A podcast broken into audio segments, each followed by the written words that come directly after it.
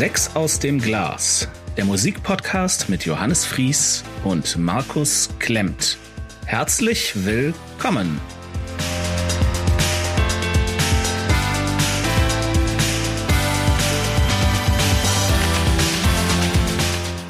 Dieses Special bedarf einer Erklärung. Vor der Aufnahme dachten Markus und ich, ach, das wird hier ganz entspannt, kurz und knackig. Wir rattern unsere Top 5 des Jahres runter und der Drops ist gelutscht. Das war falsch. Wir haben insgesamt fast drei Stunden über unsere Lieblingsgames, Filme, Serien und Alben des Jahres gesprochen. Einen dreistündigen Podcast wollen wir euch allerdings nicht zumuten. Daher haben wir das Ganze auf drei Folgen aufgeteilt. Gestern gab es die Games. Heute geht es mit Filmen und Serien weiter. Zum Abschluss folgen dann morgen die Musikalben. Wir wünschen gute Unterhaltung.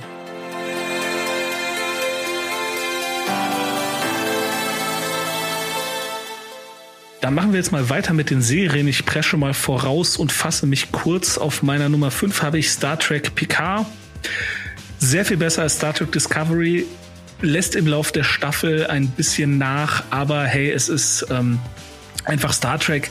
Das, was ich an Star Trek mag, ähm, es ist tolle Musik. Fast alle äh, alten Haudiegen aus Next Generation und Voyager kommen mindestens eine Folge mal kurz vor. Patrick Stewart äh, gibt halt immer noch den weisen alten Mann, der aber auch so ein bisschen an der eigenen Hybris zu, mit der eigenen Hybris zu kämpfen hat, dass er eben nicht mehr der tolle, schicke Captain ist, dem, dem alle folgen mhm. und ähm, ja, Fand ich trotzdem gut. Ähm, sollte man sich ansehen und explizit auch vielleicht für Leute, die mit Star Trek so gar nichts anfangen können, weil meine Freundin, die, äh, die kannst du mit Star Trek jagen und das PK hat ihr aber gefallen. Also. Äh, wo kann man streamen? Äh, Amazon, genau. Amazon. Amazon. Okay, okay. So. Ähm, ja, meine Nummer 5 ist äh, eine absolute Überraschung, die erst vor kurzem im Fernsehen gelaufen ist. Man sage und schreibe im Fernsehen. Ähm, und zwar in, auf dem ARD. Das Geheimnis des Totenwaldes. Das klingt erstmal total bescheuert. Ähm, aber es war ein Dreiteiler, der ähm, ja in der ARD-Mediathek als Sechsteiler noch, noch bis Mitte nächsten Jahres zu streamen ist. Ähm, wie bitte? Äh, davon habe ich gehört, jetzt wo du sagst hier Mediat. Ja, ja, also es ist wirklich ähm, absolut zu ja, ne? Irgendwie sowas Wendezeit, richtig? Ähm, nee, es spielt eigentlich mehr im Norden, hat mit der DDR herzlich wenig zu tun. Also spielt spielt im, im Norden ist auch glaube ich eine NDR-Produktion, ähm, aber äh, ist von den Produktionswerten her also erstmal äh, cineastisch äh, und also cinematografisch so äh, schon mal sehr sehr gut produziert und ähm, und auch mit sehr vielen Überraschungen äh, gespickt, weil die Handlung streckt sich über, über drei Jahrzehnte und ähm, es geht kurz gesagt um äh, Doppelmorde, die in einem Wald passieren. Und äh, das ist ein Serientäter, der dort umgeht.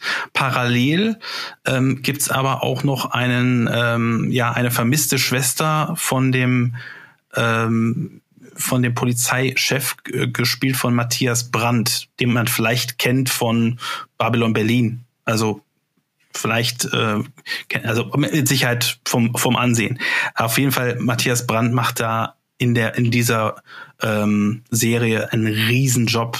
Ähm, ist nicht unbedingt die Hauptfigur, es ist mehr ein Ensemble-Ding, aber ja, im Endeffekt ist er schon die Hauptfigur ähm, unter vielen, vielen Ermittlern, die mehr oder weniger äh, gut ihre Sache machen. Ähm, also damit meine ich jetzt nicht als Schauspieler, sondern damit meine ich ihre ihre Beruf, ihren Beruf. Und äh, es geht auch so ein bisschen darum, äh, weil das Ganze so richt Richtung Cold Case Krimi geht, ähm, geht es darum, äh, ja wie äh, wie Ermittlungsarbeiten tatsächlich äh, schief gehen können und ähm, geschlampt werden kann und äh, was das mit einer Familie macht, die ähm, ja ein Familienmitglied ähm, vermisst. Und in dem Fall ist es halt Matthias Brandt, der nun mal Polizeichef ist, der seine Schwester vermisst. Äh, und das über drei Jahrzehnte. Das ist jetzt kein Spoiler, das ist die äh, eigentlich der Aufhänger der ganzen Geschichte. Äh, absolut zu empfehlen. Ja, cool. Und äh, ist noch in der Mediathek verfügbar. Ja, genau. Also bis, bis Mitte nächsten Jahres. Insofern habt ihr noch ein bisschen Zeit dafür. Ne? Okay. Ähm, auf der Nummer vier habe ich, ähm, ist auf Netflix verfügbar, äh, Umbrella Academy Season 2. Mhm. Ich bin dieses Jahr insgesamt überhaupt erst auf Umbrella Academy gestoßen, weil mir wurde das zwar letztes Jahr auch von aller Welt empfohlen oder vor zwei Jahren irgendwie die erste Staffel schon und ich habe irgendwie gedacht so, oh, Superhelden, oh, ich weiß nicht. Aber dann war halt Lockdown und ich hatte Netflix fast durch und dann so, ja, okay, ich dann. Hatte Netflix durch. Sehr, sehr guter ja. Satz. Ja. Und dann habe ich das halt geguckt und habe dann auch direkt die zweite Staffel dann weitergeguckt und äh, es ist cool. Also es ist einfach eine, es ist eher, es ist, ja, die haben halt irgendwie Superkräfte, aber es ist eigentlich eher so Coming of Age, Teenage Angst. Ähm, mhm. Und äh, es lebt einfach von den Charakteren. Also äh, der, ähm, ja, ich vergesse seinen Namen. Reinhard, Reinhold, wie heißt denn? Oh, ich habe bisher nur eine Folge gesehen von der ganzen Serie. Ähm, Fand's nicht so gut? Äh, ich kam da, also ich fand's, ich fand's gut. Ich fand's, ähm, es hatte mal einen anderen Comic-Touch, ein bisschen schräger, ein bisschen verrückter. Und oh. äh, mich, mich hat's schon erwischt, aber äh, ich ja, für, vielleicht war es für mich dann teilweise doch zu schräg. Ich, mir, mir fehlte so ein bisschen der eine Charakter, mit dem ich ähm, connecten konnte. Das, das fehlte mir tatsächlich. Es, ähm, aber ansonsten hatte das schon sehr viel Schauwerte auf jeden Fall. Also ja, also ich kann absolut nachvollziehen, ähm, dass das irgendwie nicht zündet, weil ich habe ja auch allein schon in den Trailern, die haben mich ja auch irgendwie fast zwei Jahre lang abgeschreckt.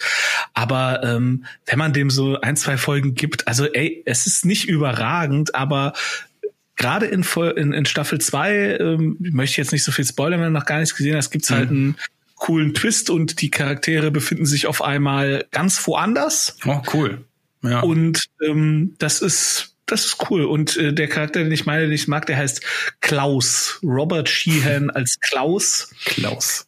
Ja, Klaus Hargreaves. Also ich meine, gut, die heißen alle Hargreaves, aber das ist halt einfach so ein so cooler Typ, so cooler Charakter, ähm, ähm, super nachvollziehbar auch, ähm, warum er ja sich äh, ja sich und seinen Körper so behandelt, wie er es tut. Ähm, das ist wirklich cool. Mhm. Ähm, ja, deine Nummer vier. Meine Nummer vier ist ähm, die dritte Staffel von Dark. Der Abschluss. Oh, ich Opfer, ich Otto. so, hast du vergessen? Du hast es vergessen. Okay, ja, dann da pack, ich hab's, weiter, weiter. Ich hab's zumindest auf den. Also Dark ist ja nun mal, äh, wer, wer unterm Stein lebt, äh, die Science-Fiction-Serie der letzten Jahre äh, aus deutschen Landen, aus Deutschland. Äh, lief auf Netflix, läuft aktuell auf Sky. Ich weiß aber gar nicht, gar nicht, ob, ob Sky das äh, komplette Portfolio mittlerweile hat. Ich denke schon. Ähm, aber äh, letzten Endes auf Netflix kriegt, kriegt man alle drei Staffeln äh, präsentiert. Das Ganze ist äh, mit drei Staffeln recht knackig gehalten, weil damit ist es dann auch getan. Aber äh, man braucht da auch zwischendurch mal einen Durchatmer, weil es geht um Zeitreisen, äh, grob gesagt. Und äh, es, es geht um Winden und die Stadtwinden und alle ähm, ja wichtigsten, sag ich mal, dort dort befindlichen, also eine fiktive Stadt im Wald, äh, könnte Eifel sein oder so, ähm, an, an alle alle wichtigsten dort befindlichen Familien ähm, und die ja Zusammengehörigkeit dieser Familien, weil Zeitreise hat diese Familien irgendwie in irgendeiner Form durcheinander gewurschtelt und und äh, ich will nicht zu viel verraten. Das ist es ist halt ähm, alles sehr kompliziert. Das klingt vielleicht auch kompliziert. Es ist noch viel komplizierter. und äh, es gibt sogar eine Darkpedia im Netz und das, das kann einem so ein bisschen wie ein, ähm, äh, wie sagt man so schön, ein, ein roter Faden durchs Labyrinth führen. Ähm, ja, es ist letzten Endes ähm, eine sehr, sehr gute Serie. Die, die dritte Staffel hat ähm, nochmal äh, eine, ich sag mal, einen Turn gegeben in der ganzen Handlung, äh, den man nicht so gesehen hat ähm, vorher. Der aber, Entschuldigung, dass ich unterbreche, ja. der aber in der zweiten Folge der ersten Staffel angedeutet wird. Die wussten von Anfang ja, an, wo sie also das, das, das weiß jetzt nicht ganz genau, worauf du hinaus, aber aber ich, äh, die, dass die das auf jeden Fall von vornherein wissen, die, die hatten auf jeden Fall eine eine ganz klare Vorstellung an eine eine, eine sogenannte Bibel. Äh, also manche Serien haben ja solche Bibeln von wegen, wo wo ja. wollen sie hin? Und ähm, das also wussten von vornherein, äh, das das das waren echt böse sag mal ganz böse Motherfucker, die das gebaut haben, ähm, die, die wussten ganz genau, äh, wo die Reise hingeht. Und, und das, äh, das Ende ist wirklich brillant, äh, aber hat mich äh, aufgrund, aufgrund dessen, dass die ganze Serie äh, im Grunde genommen mein Gehirn äh, wie Quark am Ende erscheinen lässt, weil man nur durch, durchaus durch, durchgenudelt wird. Ich sag's mal ganz Oh, ähm, ähm, also also es, es hat mein Herz, sag ich mal, nur am Ende äh, nur halb berührt. Es hätte noch ein bisschen noch mehr in Richtung Emotion gehen können. Es ist schon eine sehr hirnlastige Serie, ja. Und deswegen ist, ist es halt auf Platz vier gelandet, aber zu Recht und das wird auch, es ist auch international, äh, hat es für ja. für einen riesen äh, Bass ge gesorgt und ähm, also das, das zu Recht und, und äh, das, da bin ich auch sehr stolz drauf. Das klingt jetzt total doof, so von wegen äh, deutsche Serie stolz drauf zu sein, aber, aber ja, bin ich. Äh, Punkt. Kann ja, ich kann ja nur mal sagen, äh, die, die Hauptautorin der Serie, ähm, die heißt äh, Jantje Friese. Also ähm, nein, ich äh, bin ah, nicht. okay, okay. Ja, ein. Ja. Aber äh, okay. äh, ja, wir, wir, teilen, wir teilen uns immer in die Initialien. Ähm, Ach, verstehe, ja. Der, das, ähm, was also ähm, ich gebe dir in allen Punkten recht. Ich finde das unfassbar geil. Ähm, und das mag jetzt ein bisschen arrogant klingen, aber ähm, ich schaue so viele Filme, ich schaue so viele Serien. Es passiert wirklich nur noch sehr, sehr selten, dass mich eine Geschichte, eine Story, ein Plot-Twist überrascht. Mhm. Das heißt nicht, dass ich besonders schlau bin oder dass ich irgendwie schlauer bin als alle anderen. Das heißt einfach nur, dass ich mittlerweile so viele wiederkehrende Muster gesehen habe, dass ich halt einfach so, okay, hier, das ist eine Hero's Journey, dann passiert das und das. Ähm, äh, das hier ist ein typischer äh, Mindfuck mit Identitätsverschiebung, bla bla bla. Das, irgendwann kennt man das halt alles. Das kann man auch niemandem vorwerfen. Mhm. Aber Dark hat mich halt so richtig, richtig in den, in den Mixer gesteckt und einmal durchgerührt. Und ich war wirklich bis zwei Folgen vor Ende habe ich gedacht, was soll, was ist hier? Ich, was soll denn das? Und ich war, ich war so, also die haben mich überrascht. Ja. Und trotzdem funktioniert es. Also ich werde natürlich immer mal wieder trotzdem noch überrascht, aber dann halt, weil es schlecht ist. So, ach so, Zwillinge, aha. Oh, es war eigentlich der Bruder, okay. Also das, das passiert dann, aber das ist dann halt keine Überraschung, wo man ja. sich denkt, okay, es ist geil, sondern es ist halt schlecht. Und Dark ist, ist einfach, ey, diese, diese Baran Booda und Jantje Friese, also das fucking Genies. Also, ja, ähm, also nebenbei muss man auch noch erwähnen, der Soundtrack ist einfach nur geil. Oh, oh ja. Also oh, das, ja. das äh, ist, wird immer so ein bisschen unter den Tisch gekehrt, aber es ist sehr, das muss man bei der, gerade bei dieser Serie nochmal betonen. Ja, ne? Ich fand's in der dritten Staffel ein bisschen lästig, dass wirklich jede Folge mit so, wir spielen einen Song und zeigen noch mal alle und machen so praktisch vier Minuten Musikvideo, fand ich ein bisschen, bisschen drüber. Das, das ist vielleicht so ein, ein Kritikpunkt. Ja, es ist, also es ist visuell eine großartige Staffel, ähm, erzählerisch vielleicht nicht die stärkste, muss man sagen. Ja, ja. durchaus. Ich, ich, äh, ich war der fest, also ich habe gedacht, das wäre 2019 gewesen. Ich habe irgendwie gedacht, das wäre Dezember 19 gewesen, deswegen habe ich irgendwie das nicht. Hm, es war wirklich kurz vor knapp, glaube ich. Also es, es, es war schon. Nee, ich habe nachgeguckt, Juni. Ach, Juni, ach, Juni. Okay, ich hatte es ja. noch, noch früher in Erinnerung. Okay, gut. Juni ähm, geschenkt. Okay. Ja. Ja. Ähm, ich verändere jetzt meine Liste aber nicht mehr. Also nein, nein, das, das wäre auch echt ge gekünstelt. Auf, Platz drei habe ich äh, The Boys Staffel 2. Ah. Hast du The Boys gesehen? Nee, nee, aber habe ich auch immer wieder einen Hype gehört. Ähm, ist ja auch Comic, oder? Das ist auch so ja, Superhelden. Ja. Basiert auf dem Comic. Auch ähm, ultra brutal, oder? Das ist die brutalste Scheiße, die ich je im Fernsehen, also je im Streaming gesehen habe. Okay. Ähm, läuft auf Amazon äh, ab 18 mit, mit, also wirklich, wirklich ab 18. also in der, in den ersten fünf Minuten der ersten Folge hast du, hast du mehr Blut und Morde als in der gesamten Kill Bill Action Sequenz. Oh. Äh, okay. Das ist okay. Also die, also egal. Es ist äh, gut. Staffel und, und Staffel 2 setzt da noch einen drauf. Also da wird dann wirklich an einer Stelle einfach mal so, so nebenbei, weil die Figur irgendwie dem Charakter irgendwas nicht verraten will oder so, wird halt ein G Gesicht abgerissen. ja, schön. Äh, ähm, nebenbei, äh, falls wir irgendwelche Hörer noch haben, äh, frohe Weihnachten. Hier, Weihnachten, also Jesus. Ne, äh, ja, gut, aber das ist das andere. Das ist Ostern, ne? Gut.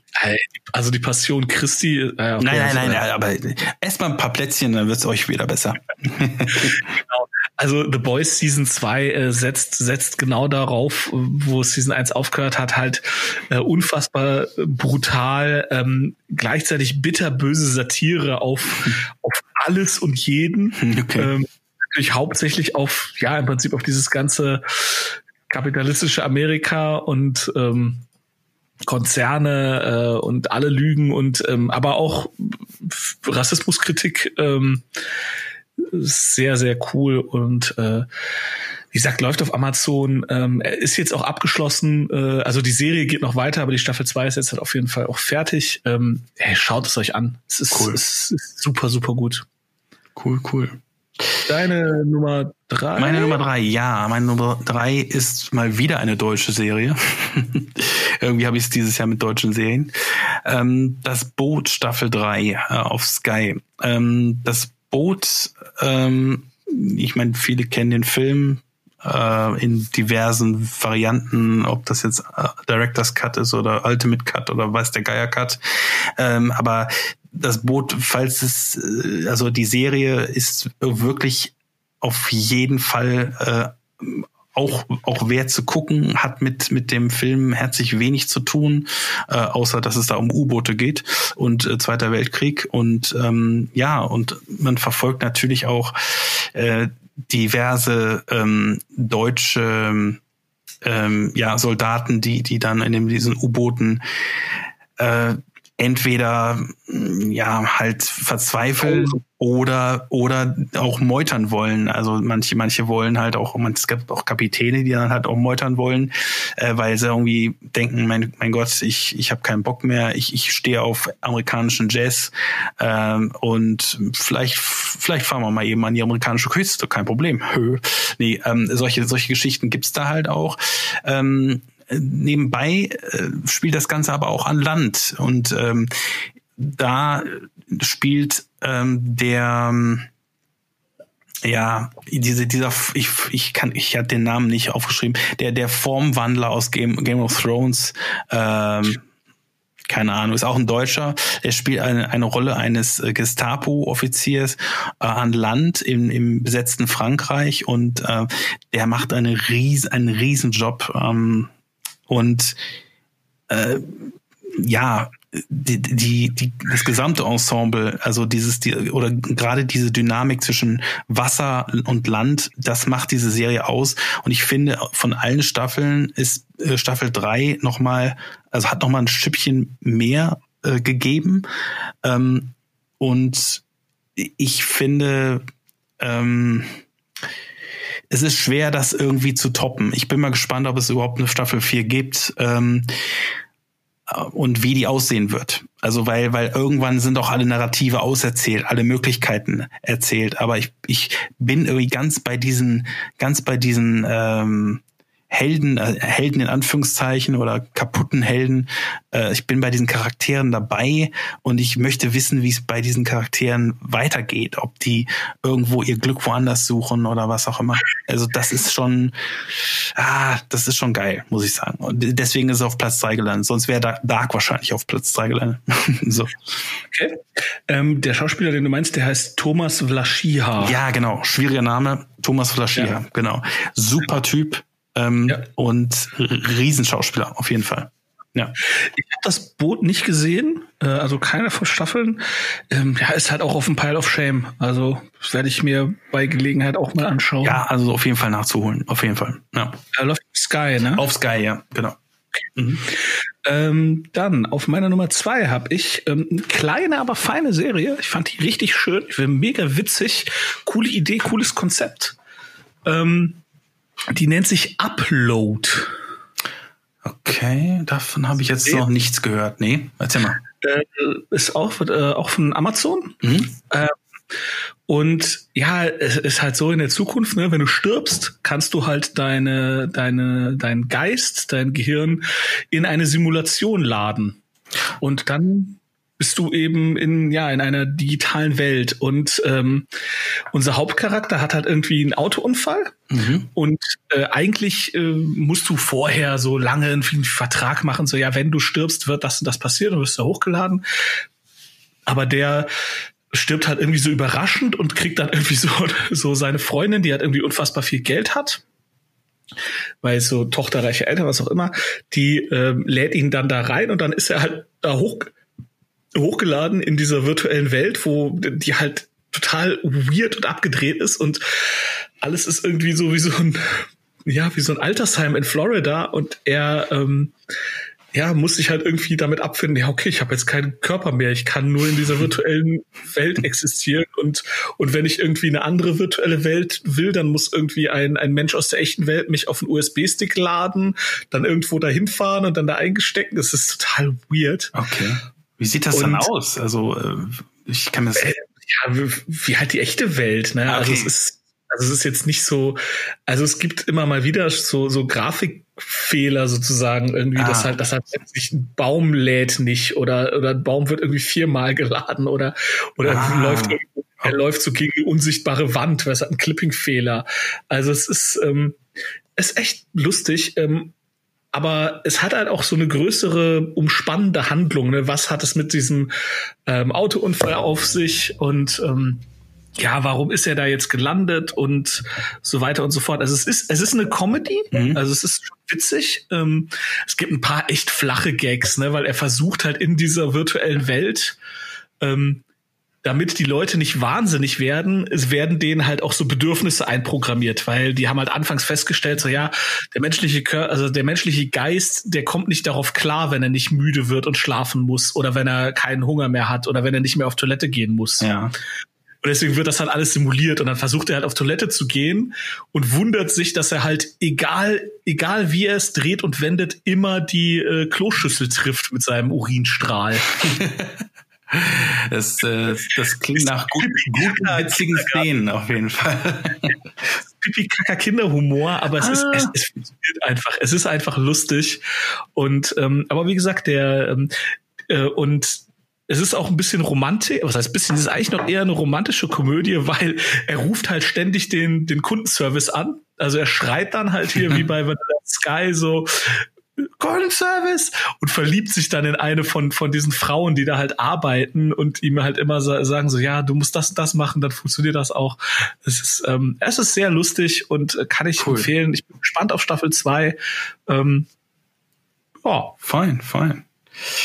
Deine Nummer zwei? Meine Nummer zwei, genau. Ja, äh, ist Better Call Saul Staffel 5. Wir gehen mal weg von den deutschen Serien. Ähm, Better Call Saul Staffel 5 ist die vorletzte Staffel ähm, auf Netflix anzugucken. Ähm, Better Call Saul ist ja nun mal die ähm, ja, Prequel wenn man so will, Prequel ähm, Serie von Breaking Bad, äh, von, also das wird, wird der, der Rechtsanwalt ähm, oder möchte gern Rechtsanwalt Jimmy McGill ähm, verfolgt, der dann nachher zu ähm, Saul Goodman wird. Mhm. Und ähm, der ja, also ich, ich will jetzt auch nicht die komplette Rahmenhandlung erzählen, aber letzten Endes äh, ist er die Hauptfigur, aber es gibt natürlich auch noch andere Nebenfiguren aus aus, aus äh, Breaking Bad, die dort eine Rolle spiel, spielen. Äh, zum Beispiel der Bösewicht Gustavo Fring, ähm, da, der wird noch mal ein bisschen weiter beäugt. Der hat ja nun mal diese diese äh, Chicken-Kette praktisch wie, wie, wie, wie, der Los Bolos Hermanos genau wie der wie der Colonel äh, von KFC. Und ähm, ja, und, und hat den, den Drogenkartellring und dann gibt es auch noch Mike Ermentrout, ähm, der, der Hitman, der eigentlich vor, vorher äh, denn ziemlich kaputter Polizist war und äh, etc. Und ja, die Staffel 5, ähm, ich muss sagen, hat mich überzeugt äh, davon, von dem, was ich gedacht, vorher gedacht habe, und, und zwar, dass diese Serie eigentlich so eine Art Slowburner ist. Also am Anfang war ich, war ich nicht wirklich überzeugt von der Serie, aber es wird immer, immer, immer, immer besser. Und ähm, es, es wird auch immer mehr, geht auch immer mehr in Richtung Ästhetik von Breaking Bad. Also ich will nicht sagen, das ist Breaking Bad und es, es hat auch nicht diesen, diesen Suchtfaktor von Breaking Bad, von wegen, ich will jetzt mehr haben. Manche werden mir widersprechen, aber ähm, ich, ich glaube, die, die Macher haben das extra so gemacht, dass die so ein bisschen äh, Understapling machen, sozusagen, und blödes Wort, aber dass die, dass die praktisch auf extrem hohem Niveau Drehbücher abliefern, die aber, die aber halt nicht diese, diesen, diesen Catch, diese Catchiness haben, um halt irgendwie sich noch Luft fürs Finale aufzuheben. Und ich glaube, dieses Finale in Staffel 6 wird ein, eine Bombe werden.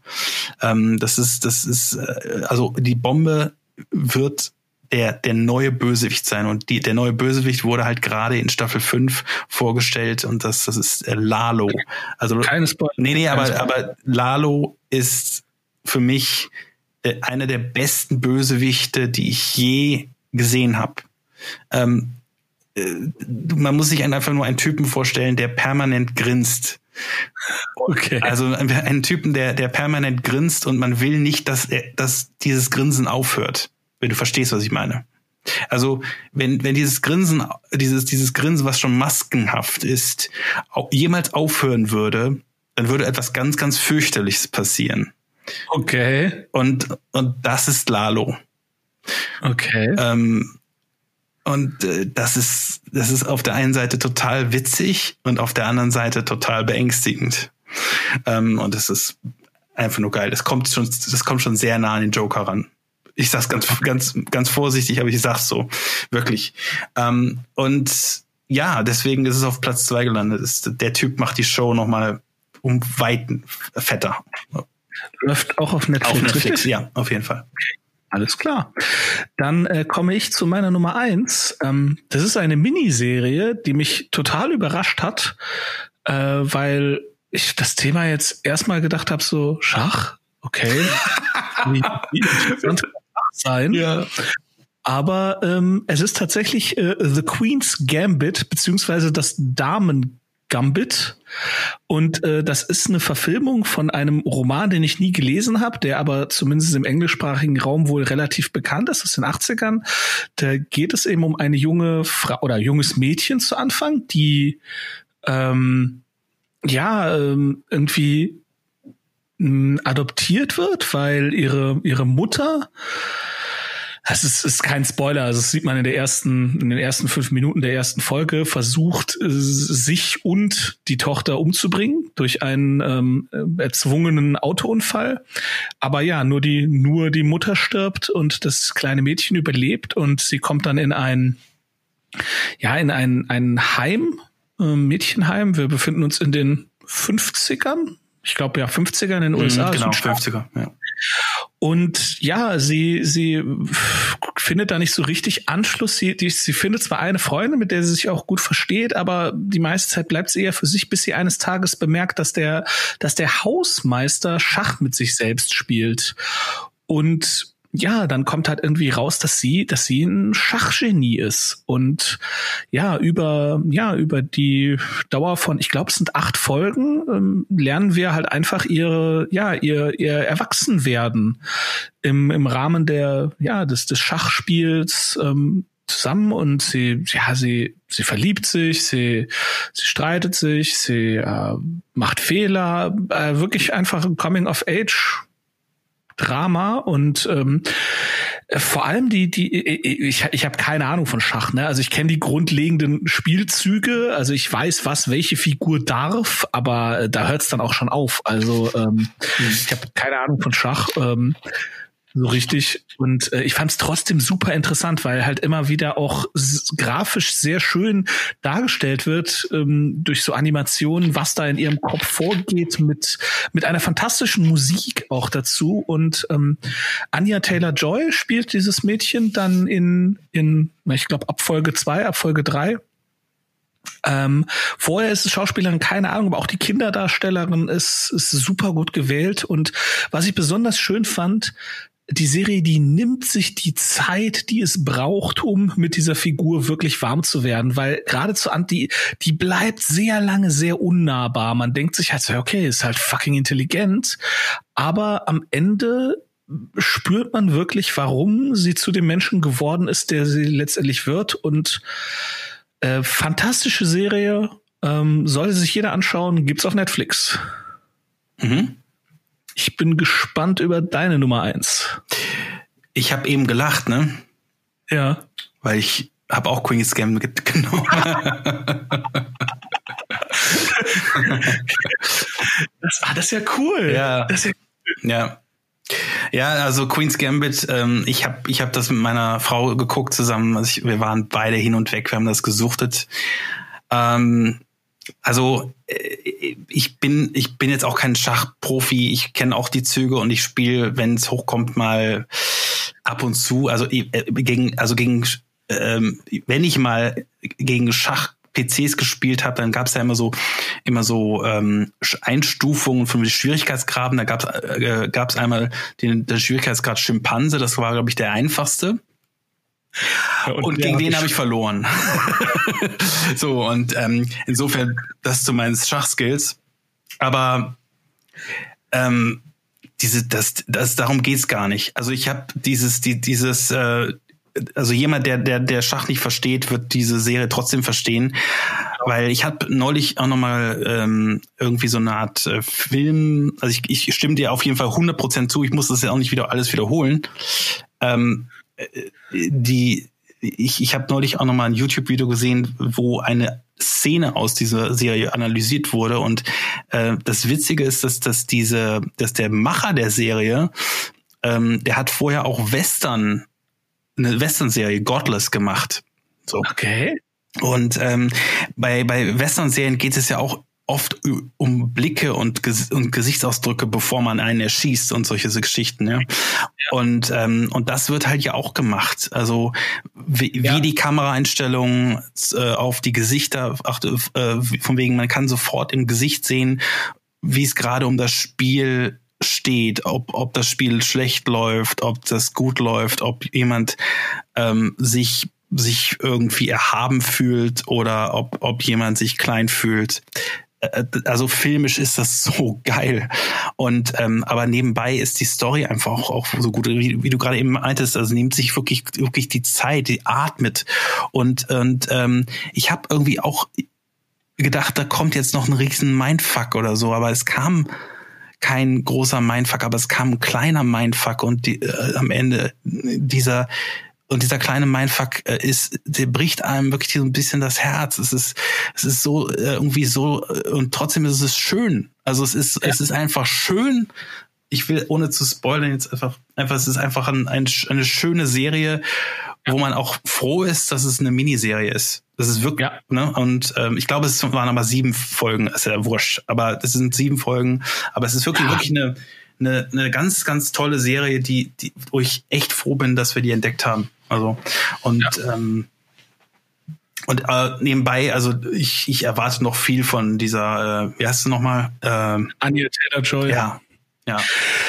Ich erwarte von der auch viel. Die hat allerdings ein relativ mieses Gespür für Drehbücher. Also es ist immer Hit or Miss, weil sie hat halt auch in diesen zwei unsäglichen Shyamalan-Filmen mitgespielt, hier Split und Glass. Äh, ja, ich habe sie aber dieses Jahr auch äh, gesehen in, in Emma. Da war sie auch gut. Ähm, ah, okay. Also Emma ist halt gut. Das ist halt, äh, ich glaube, ähm, äh, ja, aber ich eine Austin-Verfilmung, ne? Aber Jane Austen, äh, als Mann kann ich da nicht so mitreden. Also ich habe das meiner Frau wegen geguckt, also aber ich fand, ich fand den, also sag mal, äh, wegen, wegen der Ausstattung her fand ich den geil. Also er hat geile Farben, der Film, aber die Handlung ist halt nicht so meins. Ich finde halt, äh, seit Clueless brauchen wir keine Emma-Verfilmungen mehr. okay. Also Clueless hat das halt einfach, ist halt perfekt, reicht halt. Ne? Also äh, wir brauchen natürlich für Musik nachher nochmal einen größeren Batzen. Das heißt, ich würde die Filme jetzt auch echt, echt Zeit, also einfach kurz, ja. kurz und bündig. Ja, okay? Ja, ist okay. Soll ich anfangen oder? Ähm, fang du ruhig an, ja, fang ruhig an. Kurz, insgesamt 2020 ein sehr maues Kinojahr, weil halt auch wirklich fast alles verschoben wurde. Ähm, und die zwei, drei Filme, die dann doch kamen, äh, haben mich auf hohem Niveau enttäuscht. Ein Tenet wird in dieser Liste nicht auftauchen.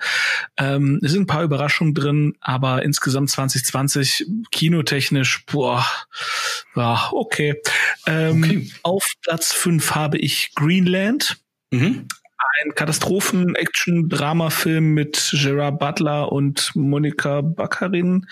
Ähm, solide, coole Action, ähm, Wer unbedingt mehr wissen will, kann sich das Video dazu von mir auf dem YouTube-Channel anschauen. Ähm, wirklich cooler, cooler, solider Action-Blockbuster. Kann man mal machen. Gut, gut.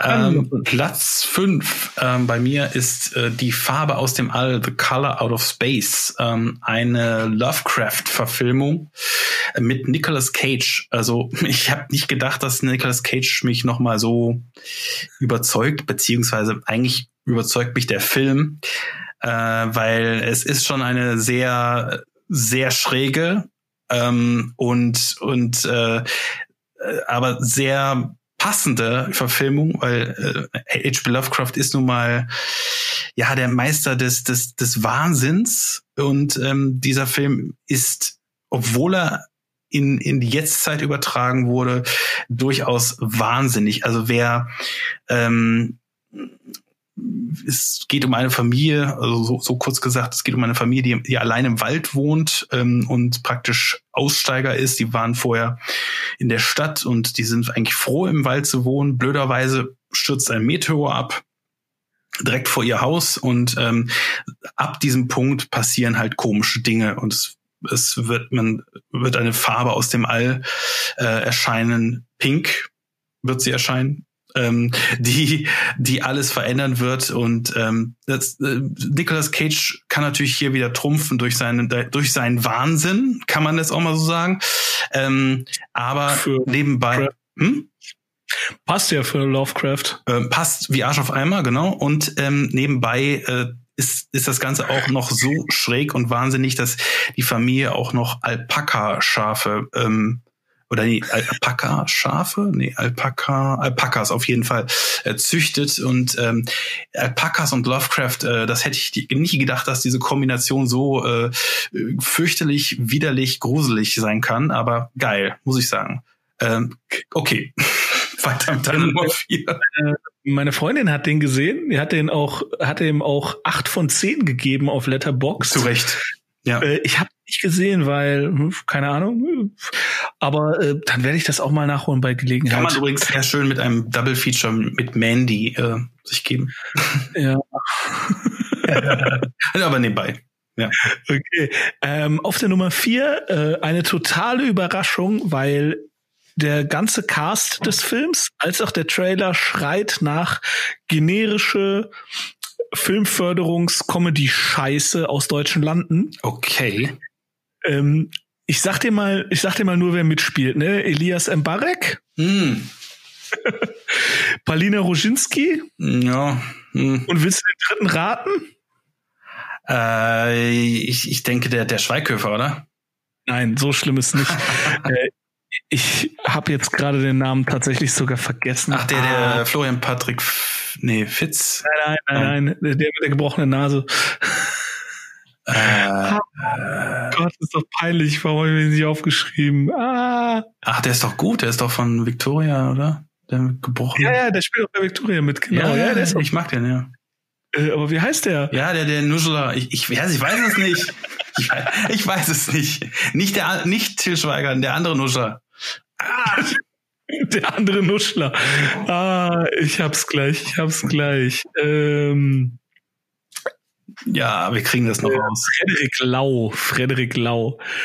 Genau. Ach so, Frederik Lau. ich hatte jetzt einen ganz anderen gebrochenen Nasentypen. Äh, egal, der, der Frederik Lau nuschelt nicht. Es tut mir leid, Frederik, aber der, der andere aus Victoria mit der gebrochenen Nase, der nuschelt. Sorry, sorry. Okay, weiter. Also die drei und das, das ist, schreit halt auch so. Ähm, ich, die Rede ist von Nightlife. Ah, ich fand den so unfassbar lustig.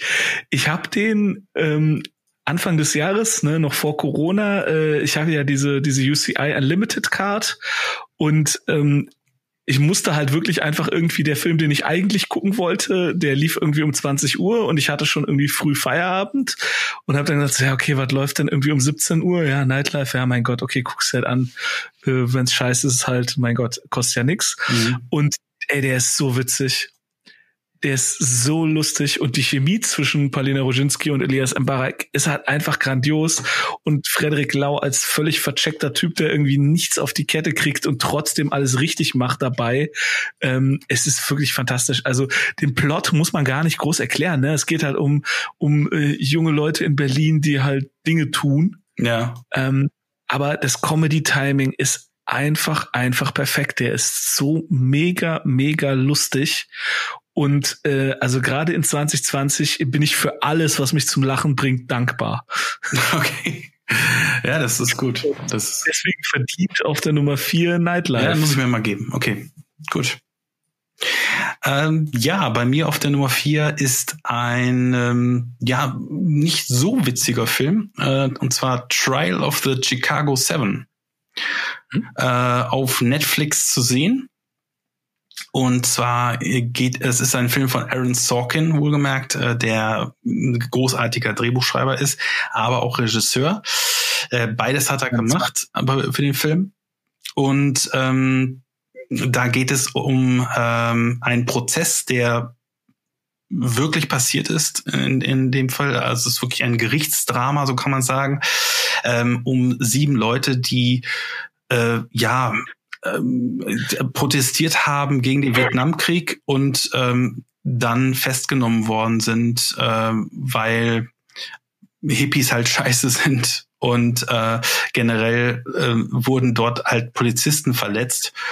Und äh, ja, das das wird denen halt vorgeworfen. Und darunter befindet sich unter anderem äh, Eddie Redmayne, also also ich sage es nicht die, die, die äh, Rollennamen, aber Eddie Redmayne ist Sacha Baron Cohen, also überraschend, äh, aber das oh ja. Sacha Baron Cohen äh, in ein, so einer Rolle zu sehen, ähm, also der, der, den kennt man ja auch von Borat oder Ali G oder wie auch immer, ne? Ähm, oder äh, was hat man noch? Michael Keaton ist nicht einer der Hippies, aber der macht eine Mini-Rolle sehr, sehr gut. Und ähm, unglaublich spielt der Richter. Und zwar äh, oh, Frank Langella ähm, ist, ist ein sehr, sehr guter Schauspieler. Äh, den kennt man vielleicht von Frost Nixon. Als äh, Richard Nixon hat er schon brilliert. Ähm, hier brilliert er noch mal als, als ähm, ja, rassistischer Richter, der, den man zuerst gar nicht so richtig anmerkt, aber der, der echt irgendeinen richtigen Schaden hat, muss man sagen. Ja. Ja, also absoluter Tipp. Man, man, man kann nicht anders äh, als diesen, diesen großartigen, schliffenden Dialogen zu folgen. Also ich, ich habe lang nicht mehr so einen guten Gerichtsfilm gesehen, muss ich sagen. Ja. Yep. Okay. Alles klar. Dann kommen wir zu meiner Nummer vier. Ähm, eine weitere deutsche Komödie. Mhm. Ähm, und zwar Hello Again ähm, ich weiß auch nicht, was mit mir los ist. du brauchst Humor, ja. dass ich dieses, ja, generell auch, dass ich einfach nicht, äh, nicht sofortige Schnappatmung bekomme, wenn ich deutsche Komödie höre, weil ähm, viele, viele Jahre lang ist das ja wirklich ein, äh, ein es ist ja ein Schimpfwort. Ja. Du, du deutsche Komödie, geh weg. Ja. Ähm, aber wenn Schweiger und Schweighöfer sich raushalten, kann da anscheinend echt geiler Scheiß bei rumkommen. Ähm, ist äh, dabei sind, also Hauptrolle ist Alicia von Rittberg. Äh, mhm. Totale Entdeckung, also so unfassbar lustig, perfektes Comedy-Timing. Ähm, ich habe also wenn ich es nicht gewusst hätte, die, äh, die sieht komplett anders aus, aber so von vom Sprachduktus und wie sie sich gibt und wie sie die Rolle spielt, kennst du Hazel Brugger? Äh, ja, ja, die kenne ich. Die, die andere kannte ja. ich jetzt nicht. Äh, ja. Das sagte mir jetzt nichts. Also ich, kenn, ich kannte die auch gar nicht. Ähm, unfassbar lustig. Ähm, ja, Edin Hasanovic spielt noch mit und äh, Tim Oliver Schulz. Und ja, es ist im Prinzip äh, und täglich grüßt, ähm, da, grüßt, grüßt die Hochzeit. Ne? Also mhm. es ist eine Zeitschleife. Also Alicia von Rittberg ähm, will die, die Hochzeit ihres besten Freundes aus Kindheitstagen verhindern und ähm, wacht halt immer wieder auf und ähm, es ist halt der der gleiche Gag, den der hat Bill Murray schon, ne? Also sie sie versucht halt irgendwie da rauszukommen, aber ähm, macht halt auch ein paar Sachen dann doch deutlich anders und ähm, ist wirklich wirklich lustig, ist toll inszeniert, mhm. ähm, ist von einer Frau, nämlich von von Maggie Perrin, die hat auch das Drehbuch geschrieben und ähm, es ist, ähm, also anfangs ist es ein bisschen schwierig zu, zu folgen, weil man denkt so, hä, wer ist jetzt wer? Weil ähm, es wird nicht so ganz klar formuliert an manchen Stellen, wie die Verwandtschaftsverhältnisse der Charaktere sind. Da ist man ein bisschen, hä, ist das jetzt ihre Schwester? Ist das jetzt eine Freundin? Äh? Ja. Weil es auch dann paar Rückblicke in die Kindheit gibt, die halt außerhalb dieser dieser Zeitschleife passieren. Das ist ein bisschen verwirrend, aber äh, kapiert man schon. Ne? Also äh, das ist äh, alles cool. Also es ist nicht mega komplex. Und ja, der der war halt einfach auch mega lustig. Ich habe den im Kino gesehen. Ähm, äh, während es halt kurzzeitig erlaubt war. Ich weiß gar nicht, wo es, ich denke mal, den gibt's mittlerweile auch auf, auch im Stream oder zu, zum, ähm, zum Mieten äh, bei, bei Amazon Video oder, oder iTunes oder was auch immer. Mhm. Okay. Äh, wirklich ein super Film und ähm, wirklich, wirklich lustig. Schönes Ende auch. Ähm, auch äh, super voraussehbar ähm, im Großen, aber im Detail doch ein paar Überraschungen dabei. Ähm, klare Empfehlung. Hello Again heißt der. Cool, habe ich gar nicht auf dem Schirm gehabt. Also der, den anderen, da hatte ich sogar mal äh, einen Trailer noch gesehen vor dem Lockdown äh, von dem Lauffilm. Ja. Okay, Gut, kommen wir zu meinem Platz drei. Ähm, da ist The Hunt gelandet. Hm? Ähm, ja, ein, ein sehr kurzer, knackiger FSK 18 Film, ähm, überraschend, äh, also politischer, ja, wie soll ich sagen, Satire, Horror, Thriller, so kann man es vielleicht zusammenfassen. Ja. Ähm, und nochmal überraschend, weil ähm, das Ganze ist geschrieben von Nicholas, äh, Nick Cuse und Damon Lindelof. Das ist das Duo, was ähm, die Serie Lost in den Sand gesetzt hat. Ähm, ja, also und den, den Film haben sie nicht in die Länge gezogen, sondern kurz und knackig und auf den Punkt äh, perfekt gemacht. Ähm, und, und zwar deswegen, weil ähm, ja, es, ist, es beschreibt im Grunde genommen das, was in Amerika falsch ist und eigentlich auf der ganzen Welt so ein bisschen falsch läuft, weil diese, dieser ewige Zwist zwischen links und rechts denke, ähm, äh, man muss sich nur vorstellen, äh, immer ist, immer ist halt der, der, der linke ähm, oder oder ja links liberal denkende der der Held und in dem Fall ist halt eigentlich der Rechte der Held und die Linksliberalen sind die Bösen. Also man, man, man kommt auf einmal in so einer fast schon ähm, Nolanesque. Entschuldigung. Hm?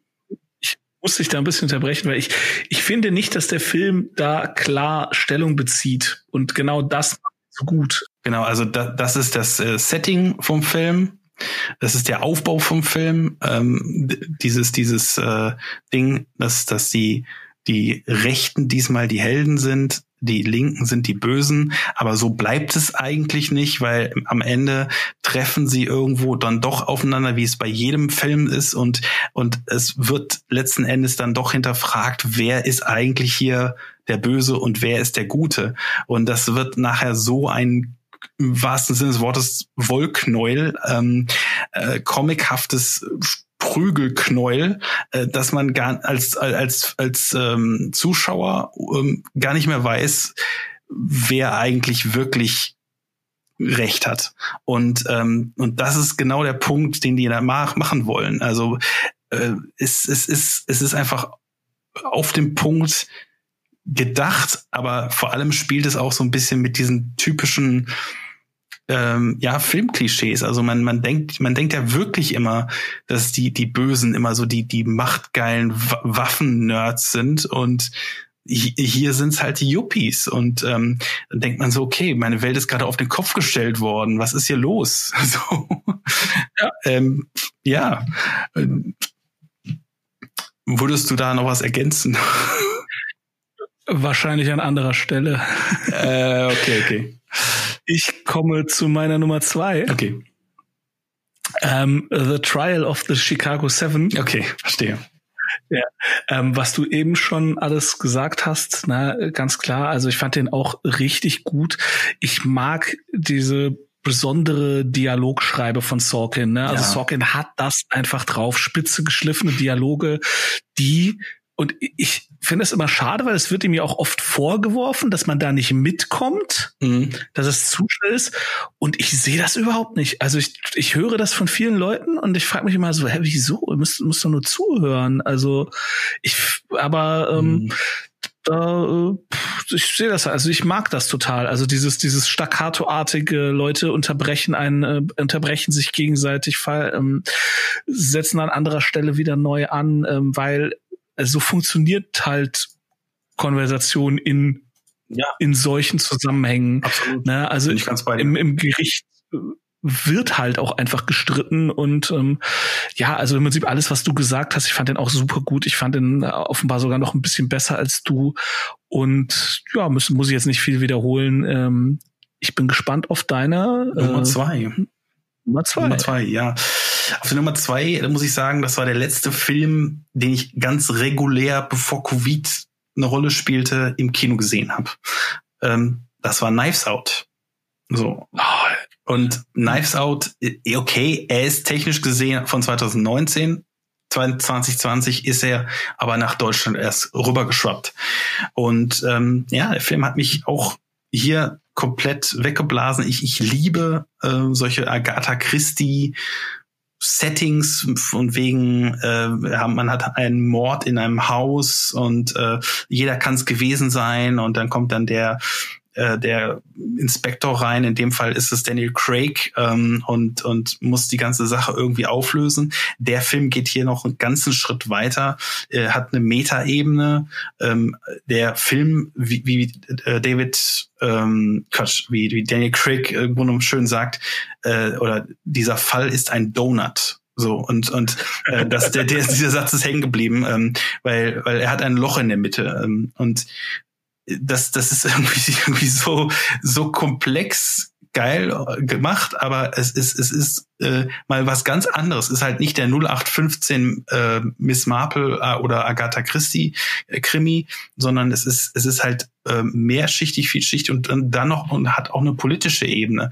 Also es hat natürlich auch wieder diese, diese Ebene von wegen, ja, wie, wie, wie gehen wir denn jetzt hier äh, mit unseren Mitmenschen um in Amerika und äh, die, der Trumpismus spielt da auch noch eine Rolle, so ein bisschen. Er kommt da schön unterschwellig natürlich da auch rein. Äh, auch ganz toll gespielt von ähm, Don Johnson, der spielt da auch noch eine Rolle, aber äh, als Familienvater sehr Halleluja, also äh, richtig geil. Und ähm, aber jeder kriegt hier auch so ein bisschen sein Fett weg. Es ist jetzt nicht nur ein, politisch einseitig gemünzt. Ähm, und das, die, die absolute Überraschung ist ja eigentlich, dass der ganze Film überhaupt von Ryan Johnson ist, auch ja. auf den ich, auf den ich eine Blutfede habe. Aber äh, ja. Ja, man muss, man muss den Mann also ich mag Brick. Brick ist, ist okay. Looper finde ich ganz gut. Knives Out ist fantastisch. Was lernen wir daraus? Man muss den Mann halt von Star Wars fernhalten. Ja, bitte nicht nochmal, nee, bitte nicht noch einmal Star Wars. genau. Der, der, der kann was, aber äh, bitte, bitte lasst ihn nicht mehr an Star Wars. Genau. ja, absolut. Ja, äh, ich, ich fand den Film auch super. Mhm. Äh, ich kann es noch absolut äh, klar, natürlich, der, der ist im 2020 erst hier gestartet. Ähm, aber ja, ich habe den irgendwie, meine Aufstellung hatte ich den 2019 gesetzt. Ähm, aber ja, ne, also super Film, definitiv. Äh, gibt's aktuell, glaube ich, auch sogar bei Amazon Prime ist der im Paket mit drin. Okay. Ja. Okay, dann bin ich jetzt bei meiner Nummer eins, glaube ich. Mhm. Da habe ich The Hunt. Oh, okay. Ja, du kommst nochmal zurück auf, auf die Punkte. Ja, ja, deswegen, also im Prinzip, ich finde es halt auch, ähm, ich finde es halt ganz krass, dass halt die ersten 20 Minuten habe ich halt auch gedacht, so, what the fuck? Warum werden diese Vollidioten so positiv dargestellt? Wobei sie ja eigentlich auch gar nicht mal positiv dargestellt werden, sondern es wird halt so dargestellt, als wäre das, was wäre diese ganzen absurden Verschwörungstheorien, als wäre das halt einfach wahr, ne, als gäbe es das wirklich, ne? ja, also ja, als ob ja. und das machte, das gibt dem Ganzen so einen ganz, ganz fiesen Unterton und der Film ist auch, der ist schon ziemlich edgelordig, wenn man will, ne, also was der, heißt das? Ja, ähm, Herr Edgelord, äh, ja, so provozieren um des Provozieren Willens. Ne? Ja, also okay. gar nicht, gar nicht groß darüber nachdenken, ob das denn alles Substanz hat. Ähm, aber zum Ende hin, genau wie du sagst, wird es halt sehr diffus. Sehr diffus, ja. Und der, der Film, aber ich, ich würde auch nicht sagen, dass der irgendwie eine, eine feste Aussage hat darüber hinaus als, hey, vielleicht sollten wir alle einfach mal irgendwie ein bisschen runterkommen. Vielleicht sollten wir mal irgendwie alle, alle Beteiligten ähm, aufhören, irgendwie einander anzuschreien. Mhm. Ja, da bin ich bei dir. Wobei ich aber auch sagen muss, also äh, ich habe den Film im was weiß ich, wann habe ich den gesehen, als er halt da hier im, im Streaming dann kam. Also jetzt nach nach irgendwie der zigsten Querdenker-Demo und dem dem fünften Mal ähm, muss ich irgendwie auch sagen, nee, äh, die also sagen wir, wie es ist, die Rechten, äh, die sind bescheuert. Also das ist nicht links, das ist logisch. Ne, also ganz, ganz viel Verhalten, was irgendwie unter, unter das linke Banner gesetzt wird, fällt für mich unter, nee, nee, das ist nicht links oder rechts, das ist empathisch. Das ist vernünftig. Und, und das ist, ähm, deswegen würde ich da zumindest, das hat jetzt nicht so viel mit dem Film zu tun, Ja, aber ja. äh, aktuell, also, also was will man denn noch anderes machen als die anschreien? Also ich wäre ja für Einsperren, äh, aber naja, gut, Äh, ja, lassen wir. da wären wir schon wieder bei der Hand. Ja. ja, gut. Also insofern, äh, es ist auch keine, der, der Film gibt ja, wie gesagt, wie du schon sagtest, keine Antworten. Aber, aber ja, dieses, dieses äh, ein bisschen Zurücktreten von diesem Links-Rechts-Denken und einfach mal sagen, okay, so ein bisschen, äh, ja, einfach mal runterkommen, das ist genau das Ding, glaube ich. Ja. Ähm, zum Film selber, ähm, äh, Betty Gilpin, Mhm. die spielt die Hauptrolle so gut. Also ich habe selten eine, eine Schauspielerin so gut zwischen zwischen irgendwie total vernünftig, völlig wahnsinnig ähm, und und allem dazwischen changieren sehen. Das ist wirklich fantastisch. Und ich kannte die vorher aus dieser ähm, Serie ähm, auf Netflix Glow. Kennst du das mit dem Wrestling? Äh, nee, habe ich, hab ich äh, bisher mir noch nicht Brauchst reingezogen. auch nicht. Okay. Ich habe das nach fünf Folgen abgebrochen, obwohl, ey, weißt du, Marc, das sind also alles super gecastet, aber irgendwie die Serie ist, ich fand's nicht lustig. Ähm, aber Betty Gilpin jetzt hier in in der Hand fantastisch, Hilary Swank auch super. Ja. Ethan Lee spielt auch so einen richtig geil Vollidioten Attila Hildmann Verschnitt. Ähm, ja, das ist so gut. Ja, ja. Ähm, und also der Film lässt einen ein bisschen ratlos zurück, aber was halt auch an dem Film natürlich ganz cool ist. Man kann das alles auch ignorieren und es halt einfach als, als geiles Blätter, Blut und Morde Action Orgie sehen. Ne? Also man kann auch sagen, ja, ja, fuck it, sie sollen wieder aufeinander schießen und dann machen die das auch. Also die, die Action ist komplett skrupellos, perfekt, sauber, drastisch inszeniert. Also wer halt auf sowas steht, ne? Aber dann ist halt auch geil. Verstehe. Okay. Gut, Deine Nummer eins. Ja, ähm, meine Nummer eins ist auch wieder so einer von diesen Filmen, die eigentlich technisch gesehen 2019 sind. Aber es, es ist nun mal im Streaming, und zwar Netflix, 2020 in Deutschland erschienen. Ähm, der schwarze Diamant, wobei das Englisch, englische, oh, ja. englische Original Uncut Gems viel cooler klingt, ganz ehrlich gesagt, ja. von den Safety Brothers. Ähm, äh, ein, ein Regie-Brüderpaar, was ich so noch gar nicht auf dem, auf dem Schirm hatte. Ähm, hast du den, Entschuldigung, kurz bevor du weitermachst, soll ich nur wissen, hast du den anderen Film von denen auch gesehen? Nee, habe ich noch nicht gesehen. Okay. Ähm, die sind auf, auf jeden Fall äh, ein, ein Wahnsinnsfilm äh, mit Adam Sandler. Also Adam Sandler ist ja eigentlich mit diesen von diesen, diesen blöden Blödelkomödien äh, groß geworden und auch sehr erfolgreich geworden, aber äh, hat auch seine Entourage immer dabei. Ähm, in dem Fall lässt er die Entourage weg äh, und, und ist mal ein ernstzunehmender Schauspieler. Und mein Gott, der Typ hätte wirklich kurz, also ich, ich, ich sag mal so, er hätte zumindest eine Oscar-Nominierung verdient gehabt. Ja. Und Mindestens. Mindestens, ja. ja. Und, und ähm, der Film an sich äh, dreht sich um einen, ähm, ja, einen den Schmuckhändler, und das ist nun mal Adam Sandler in dem Fall, in New York, der äh, typisch, ähm, äh, ja, typisch Quatsch, der, der, der ähm, permanent eigentlich zwischen zwischen äh, Geld haben und Geld nicht haben pendelt. so von wegen ich ich äh, eigentlich eigentlich hat er Geld meistens nicht so und und er ist immer eigentlich nur hektisch, nur permanent äh, auf der Spur nach nach Geld und darum dreht sich eigentlich der Film. Er schuldet meistens irgendwelchen Leuten Geld, ist so genau. total windig, steht da in seinem Laden eigentlich nicht wie ein, wie, wie ein Made Man, sondern eigentlich wie ein total abgehalfterter Typ in so einer Lederjacke. Und, ähm, und ja, und es ist eine sehr, sehr gute Charakterstudie und einer der besten Filmanfänge, die ich je kannt, gekannt habe, weil ja. es, es, man sieht halt irgendwie ähm, die ganz, ganz schlimm äh, arbeitenden äh, Leute in, in Diamantminen irgendwo in Afrika oder so.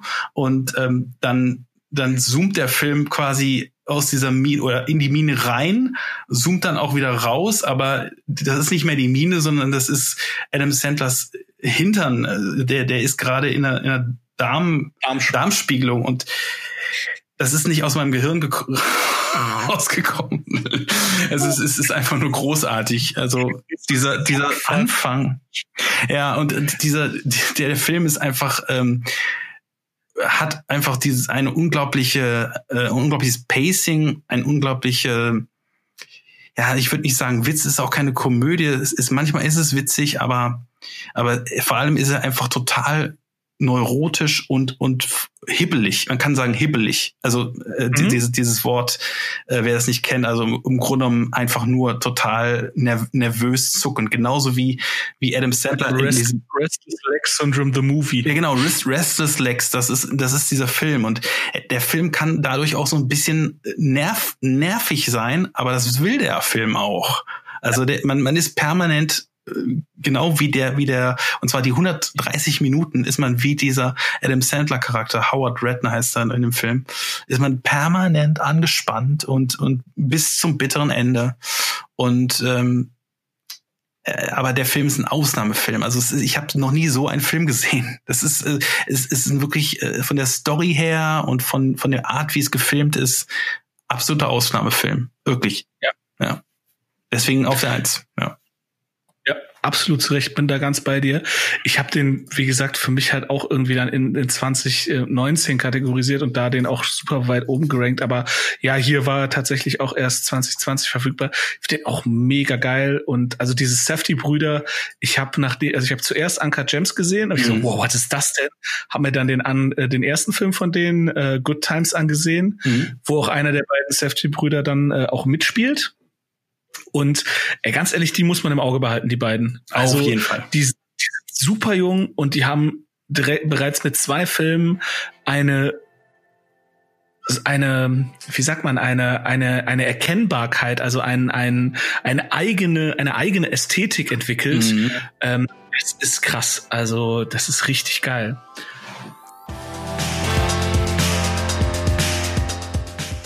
So, hier machen wir den zu Beginn der Folge angesprochenen Cut. In der nächsten Folge sprechen wir über unsere Lieblingsmusikalben des Jahres 2020. Wir wünschen weiterhin frohe Weihnachten und geruhsame Feiertage.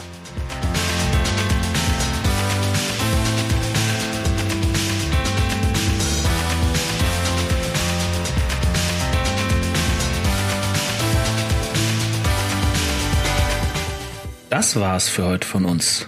Vielen Dank für die Aufmerksamkeit. Wenn ihr mögt, abonniert uns doch und erzählt auch euren Freunden von uns. Ihr findet uns auf Spotify, iTunes, Deezer, Google Podcast und Amazon Music. Für Fragen, Anregungen und Kritik erreicht ihr uns unter 6 aus dem Glas at gmail.com. Auf Wiederhören!